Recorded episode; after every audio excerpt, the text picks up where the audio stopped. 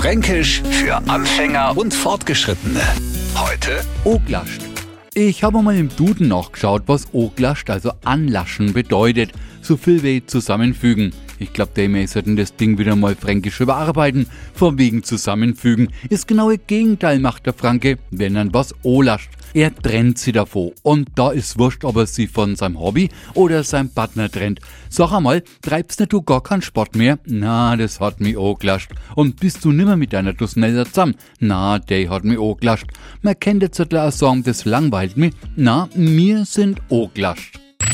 Fränkisch für Anfänger und Fortgeschrittene. Täglich neu auf Radio F und alle Folgen als Podcast auf radiof.de.